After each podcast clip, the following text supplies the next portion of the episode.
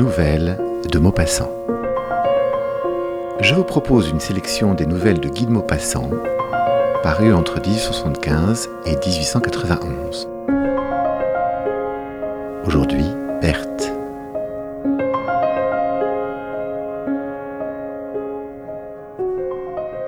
Mon vieil ami, on a parfois des amis beaucoup plus âgés que soi, mon vieil ami le docteur Bonnet m'avait souvent invité à passer quelque temps chez lui à Rion. Je ne connaissais point l'Auvergne et je me décidai à aller voir vers le milieu de l'été 1876. J'arrivais par le train du matin et la première figure aperçue sur le quai de la gare fut celle du docteur.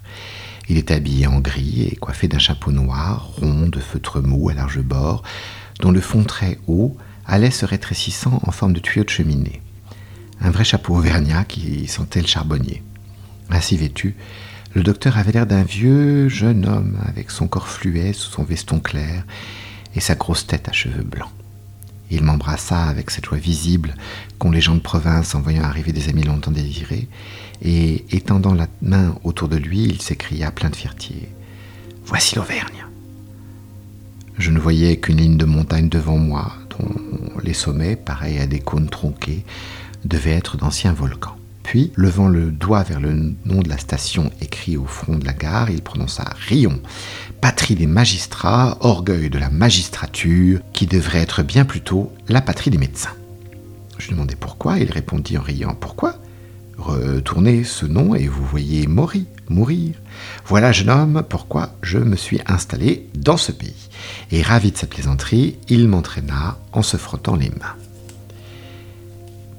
Dès que je avalai une tasse de café au lait, il fallut visiter la vieille cité. J'admirais la maison du pharmacien et les autres maisons célèbres, toutes noires mais jolies comme des bibelots, avec leurs façades de pierre sculptées. J'admirais la statue de la Vierge, patronne des bouchers, et j'entendis même à ce sujet le récit d'une aventure amusante que je conterai un autre jour. Puis le docteur Bonnet me dit Maintenant, je vous demande cinq minutes pour aller voir une malade, et je vous conduirai sur la colline de Châtel-Guyon afin de vous montrer avant le déjeuner l'aspect général de la ville et toute la chaîne du Puy-de-Dôme. Vous pouvez m'attendre sur le trottoir, je ne fais que monter et descendre. Il me quitta en face d'un de ces vieux hôtels de province, sombres, clos, muets, lugubres. Celui-là me parut d'ailleurs avoir une physionomie particulièrement sinistre, et j'en découvrais bientôt la cause. Toutes les grandes fenêtres du premier étage étaient fermées jusqu'à la moitié par des contrevents de bois peint. Le dessus seul s'ouvrait, comme si on eût voulu empêcher les gens enfermés en ce vaste coffre de pierre de regarder dans la rue.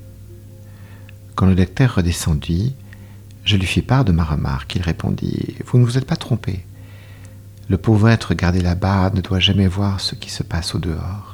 C'est une folle, ou plutôt une idiote, ou plutôt encore une simple, enfin, ce que vous appelleriez, vous autres Normands, une niente. Ah Tenez, c'est une lugubre histoire, et en même temps un singulier cas pathologique. Voulez-vous que je vous la raconte? J'acceptais, il reprit. Voilà. Il y a vingt ans maintenant, les propriétaires de cet hôtel, mes clients, eurent un enfant, une fille, pareil à toutes les filles. Mais je m'aperçus bientôt que si le corps du petit être se développait admirablement, son intelligence demeurait inerte. Elle marcha de très bonne heure, mais elle refusa absolument de parler. Je la crus sourde d'abord, puis je constatai qu'elle entendait parfaitement, mais qu'elle ne comprenait pas. Les bruits violents la faisaient tressaillir, l'effrayaient, sans qu'elle se rendît compte de leur cause. Elle grandit, elle était superbe et muette, muette par défaut d'intelligence. J'essayais de tous les moyens pour ramener dans cette tête une lueur de pensée. Rien ne réussit. J'avais cru remarquer qu'elle reconnaissait sa nourrice une fois sevrée. Elle ne reconnut pas sa mère. Elle ne sut jamais dire ce mot, le premier que les enfants prononcent et le dernier que murmurent les soldats mourants sur le champ de bataille. Maman. Elle essayait parfois des bégaiements, des vagissements, rien de plus. Quand il faisait beau, elle riait tout le temps en poussant des cris légers qu'on pourrait comparer à des gazouillements d'oiseaux. Quand il pleuvait, elle pleurait et gémissait d'une façon lugubre, effrayante, pareille à la plainte des chiens qui hurlent à la mort. Elle aimait se rouler dans l'herbe à la façon des jeunes bêtes et courir comme une folle, et elle battait des mains chaque matin s'il voyait le soleil entrer dans sa chambre. Quand on ouvrait sa fenêtre, elle battait des mains en s'agitant dans son lit pour qu'on l'habillât tout de suite. Elle ne paraissait faire d'ailleurs aucune distinction entre les gens, entre sa mère et sa bonne, entre son père et moi, entre le cocher et la cuisinière. J'aimais ses parents si malheureux et je venais presque tous les jours les voir. Je dînais aussi souvent chez eux, ce qui me permit de remarquer que Berthe, on l'avait nommée Berthe, semblait reconnaître les plats et préférer les uns aux autres. Elle avait alors 12 ans. Elle était formée comme une fille de 18 ans, et plus grande que moi. L'idée me vint donc de développer sa gourmandise et d'essayer par ce moyen de faire entrer des nuances dans son esprit, de la forcer par des dissemblances, des goûts, par les gammes des saveurs, sinon à des raisonnements, du moins à des distinctions instinctives, mais qui constituent déjà une sorte de travail matériel de la pensée. On devrait ensuite, en faisant appel à ses passions et en choisissant avec soin celles qui pourraient nous servir, obtenir une sorte de choc en retour du corps sur l'intelligence, augmenter peu à peu le fonctionnement insensible de son cerveau. Je plaçai donc un jour en face d'elle deux assiettes, l'une de soupe, l'autre de crème à la vanille très sucrée, et je lui fis goûter de l'une et de l'autre alternativement. Puis je la laissai libre de choisir. Elle mangea l'assiette de crème. En peu de temps, je la rendis très gourmande, si gourmande qu'elle semblait n'avoir plus en tête que l'idée, ou plutôt que le désir de manger. Elle reconnaissait parfaitement les plats, tendait la main vers ceux qui lui plaisaient et s'en emparait avidement. Elle pleurait quand on les la rotait. Je songeais alors à lui apprendre à venir dans la salle à manger au tintement de la cloche. Ce fut long, j'y parvins cependant. Il s'établit assurément, en son vague entendement, une corrélation entre le son et le goût, soit un rapport entre deux sens, un appel de l'un à l'autre, et par conséquent une sorte d'enchaînement d'idées, si on peut appeler idée cette espèce de trait d'union instinctif entre deux fonctions organiques. Je poussai encore plus loin mon expérience, et je lui appris avec quelle peine à reconnaître l'heure des repas sur le cadran de la pendule. Il me fut impossible pendant longtemps d'appeler son attention sur les aiguilles, mais j'arrivais à lui faire remarquer la sonnerie. Le moyen employé fut simple, je supprimai la cloche, et tout le monde se levait pour aller à table quand le petit marteau de cuivre annonçait midi. Je m'efforçais en vain, par exemple, de lui apprendre à compter les coups. Elle se précipitait vers la porte chaque fois qu'elle entendait le timbre, mais alors, peu à peu, elle dut se rendre compte que toutes les sonneries n'avaient pas la même valeur au point de vue des repas, et son œil guidé par son oreille se fixa souvent sur le cadran. L'ayant remarqué, j'eus soin chaque jour à midi et à 6 heures d'aller poser mon doigt sur le chiffre 12 et sur le chiffre 6, aussitôt qu'arrivait le moment attendu par elle. Et je m'aperçus bientôt qu'elle suivait attentivement la marche des petites branches de cuivre que j'avais fait souvent tourner en sa présence. Elle avait compris. Je devrais plutôt dire, elle avait saisi. J'étais parvenu à faire entrer en elle la connaissance ou mieux la sensation de l'heure, ainsi qu'on y arrive pour des carpes, qui n'ont cependant pas la ressource des pendules, en leur donnant à manger chaque jour juste au même moment. Une fois ce résultat acquis, tous les instruments d'horlogerie existants dans la maison occupèrent son attention d'une façon exclusive. Elle passait son temps à les regarder, à les écouter, à attendre les heures. Il arriva même une chose assez drôle. La sonnerie d'une jolie cartelle Louis XVI suspendue à la tête de son lit s'étant détraquée, elle s'en aperçut. Elle attendait depuis vingt minutes l'œil sur l'aiguille, que le timbre annonça dix heures. Mais quand l'aiguille eut dépassé le chiffre, elle demeura stupéfaite de ne rien entendre, tellement stupéfaite qu'elle s'assit, remuée sans doute par une de ces émotions violentes qui nous secouent en face des grandes catastrophes. Et elle eut l'étrange patience de demeurer devant le petit mécanisme jusqu'à onze heures pour voir ce qui allait arriver.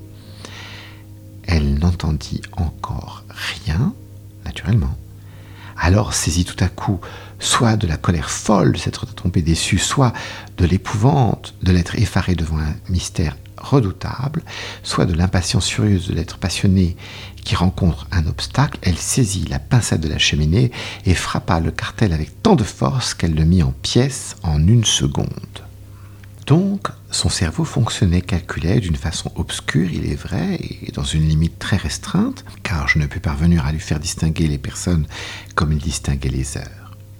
Il fallait, pour obtenir d'elle un mouvement d'intelligence, faire appel à ses passions, dans le sens matériel du mot. Nous en eûmes bientôt une autre preuve, hélas terrible. Elle était devenue superbe. C'était vraiment un type de la race, une sorte de Vénus admirable et stupide. Elle avait 16 ans maintenant et j'ai rarement vu pareille perfection des formes, pareille souplesse et pareille régularité des traits. J'ai dit une Vénus, oui, une Vénus, blonde, grasse, vigoureuse, avec de grands yeux clairs et vides, bleus comme la fleur du lin, et une large bouche aux lèvres rondes, une bouche de gourmande, de sensuelle, une bouche à baiser. Or un matin, son père entra chez moi avec une figure singulière, et s'étant assis sans même répondre à mon bonjour, J'ai à vous parler d'une chose très grave, dit-il. Est-ce que. Est-ce qu'on pourrait marier Berthe? J'eus un sursaut d'étonnement et je m'écriai Marier Berthe, mais. Mais c'est impossible. Il reprit Oui, oui, je sais, mais réfléchissez, docteur, c'est que peut-être nous avons espéré si elle avait des enfants. Ce serait pour elle une grande secousse, un, grand bonheur, et qui sait, son esprit ne s'éveillerait pas dans la maternité Je demeurais fort perplexe. C'était juste. Il se pourrait que cette chose si nouvelle, que cet admirable instinct des mères qui palpite au cœur des bêtes comme au cœur des femmes, qui fait se jeter la poule en face de la gueule du chien pour défendre ses petits, amenât une révolution, un, bouleversement dans cette tête inerte, et mit en marche le mécanisme immobile de sa pensée. Je me rappelais d'ailleurs tout de suite un exemple personnel. J'avais possédé, quelques années auparavant, une petite chienne de chasse si sotte que je n'en pouvais rien obtenir. Elle eut des petits et devint du jour au lendemain, non pas intelligente, mais presque pareille à beaucoup de chiens peu développés. À peine eus-je entrevu cette possibilité que le désir grandit en moi de marier Berthe, non pas tant par amitié pour elle et pour ses pauvres parents que par curiosité scientifique. Qu'arriverait-il? C'était là un singulier problème. Je répondis donc au père Vous avez peut-être raison. On peut essayer. Essayez, mais, mais, mais, mais vous ne trouverez jamais un homme qui consente à cela. Il prononça à mi-voix J'ai quelqu'un. Je fus stupéfait, je, balbutiais, quelqu'un de, propre, euh, quelqu'un de votre monde? Il répondit oui, parfaitement. Ah, et, et puis-je vous demander son nom Je venais pour vous le dire et pour vous consulter. C'est monsieur Gaston Dubois de Lucelle. Je faillis m'écrier le misérable, mais je me tus et après un silence, j'articulai. Oui, Très bien. Je ne vois aucun inconvénient. Le pauvre homme me serra les mains. Nous la marierons le mois prochain, dit-il. Monsieur Gaston Dubois de Lucelle était un garnement de bonne famille qui, ayant mangé l'héritage paternel et fait des dettes par mille moyens indélicats, cherchait un nouveau moyen quelconque pour se procurer de l'argent. Il avait trouvé celui-là. Beau garçon d'ailleurs, bien portant, mais viveur, de la race odieuse des viveurs de province. Il me parut nous promettre un mari suffisant, dont on se débarrasserait ensuite avec une pension. Il vint dans la maison faire sa cour et faire la roue devant cette belle fille idiote, qui semblait lui plaire d'ailleurs.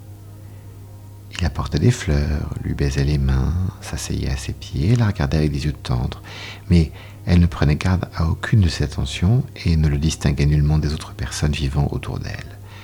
Le mariage eut lieu. Vous comprendrez à quel point était allumée ma curiosité. Je vins le lendemain voir Berthe, pour épier sur son visage si quelque chose avait tressailli en elle, mais je la trouvais semblable à ce qu'elle était tous les jours, uniquement préoccupée de la pendule et du dîner.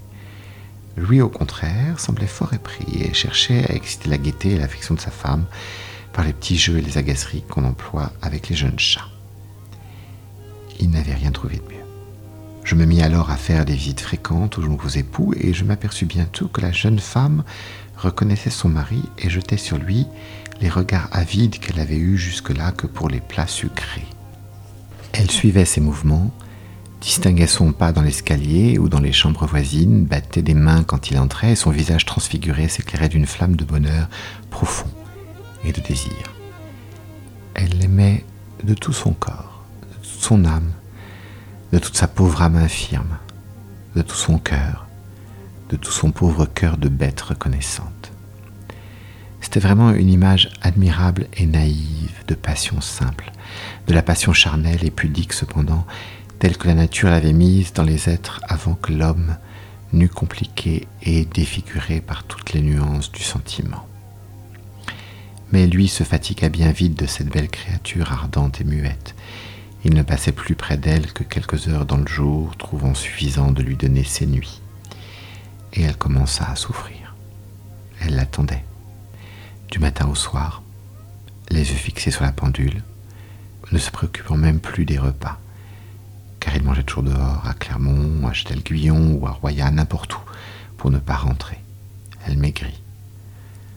Toute autre pensée, tout autre désir, toute autre attente, tout autre espoir confus disparurent de son esprit, et les heures où elle ne le voyait point devenaient pour elle des heures de supplice atroce. Bientôt il découcha. Il passait ses soirées au casino de avec des femmes, ne rentrait qu'aux premières lueurs du jour. Elle refusait de se mettre au lit avant qu'il ne fût revenu. Elle restait immobile sur une chaise, les yeux indéfiniment fixés sur les petites aiguilles de cuivre qui tournaient, tournaient de leur marche lente et régulière autour du cadran de faïence et les heures étaient écrites.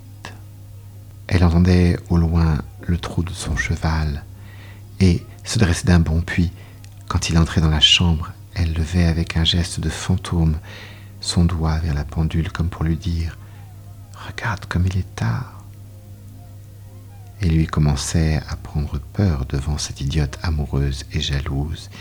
Il s'irritait comme font les brutes. Il la frappa un soir. On me vint chercher. Elle se débattait en hurlant, dans une horrible crise de douleur, de colère, de passion, que sais-je. Peut-on deviner ce qui se passe dans ces cerveaux rudimentaires? Je la calmai avec des piqûres de morphine, et je défendis qu'elle revit cet homme, car je compris que le mariage la conduirait infailliblement à la mort. Alors elle devint folle. Oui, mon cher, cette idiote est devenue folle. Elle pense à lui toujours, et elle l'attend.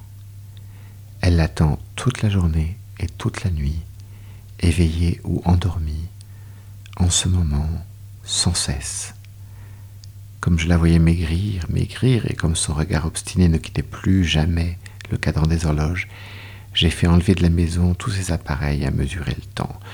Je lui ai ôté ainsi la possibilité de compter les heures et de chercher sans fin en d'obscures réminiscences à quel moment il revenait autrefois. J'espère à la longue tuer en elle ce souvenir, éteindre cette lueur de pensée que j'avais allumée avec tant de peine. Et j'ai essayé l'autre jour une expérience je lui ai offert ma montre. Elle l'a prise, l'a considérée quelque temps, puis elle s'est mise à crier d'une façon épouvantable, comme si la vue de ce petit instrument avait soudain réveillé sa mémoire, qui commençait à s'assoupir. Elle est maigre aujourd'hui, maigre à faire pitié, avec des yeux caves et brillants, et elle marche sans cesse comme les bêtes en cage. J'ai fait griller les fenêtres, posé de hauts contrevents et fixé les sièges au parquet pour l'empêcher de regarder dans la rue s'il revient. Oh, les pauvres parents. Quelle vie ils auront passé. Nous étions arrivés sur la colline. Le docteur se retourna et me dit Regardez Rion d'ici. La ville sombre avait l'aspect des vieilles cités. Par derrière, à perte de vue, s'étendait une plaine verte, boisée, peuplée de villages et de villes, et noyée dans une fine vapeur bleue qui rendait l'horizon charmant. À ma droite, au loin, de grandes montagnes s'allongeaient avec une suite de sommets ronds ou coupés, nets comme des revers d'épée. Le docteur se mit à énumérer les pays et les cimes, me contant l'histoire de chacun et de chacune. Mais je n'écoutais pas. Je ne pensais qu'à la folle, je ne voyais qu'elle. Elle paraissait planer comme un esprit lugubre sur toute cette vaste contrée. Et je demandais brusquement Qu'est-il devenu, lui, le mari? Mon ami, un peu surpris après avoir hésité, répondit Il vit à Roya avec la pension qu'on lui fait. Il est heureux. Il noce. Comme nous rentrions à petits pas, attristés tous deux et silencieux, une charrette anglaise passa rapidement, venue derrière nous, au grand trou d'un pur sang. Le docteur me saisit le bras. Le voici, dit-il. Je ne vis qu'un chapeau de feutre gris incliné sur une oreille, au-dessus de deux larges épaules, fuyant dans ce nuage de poussière.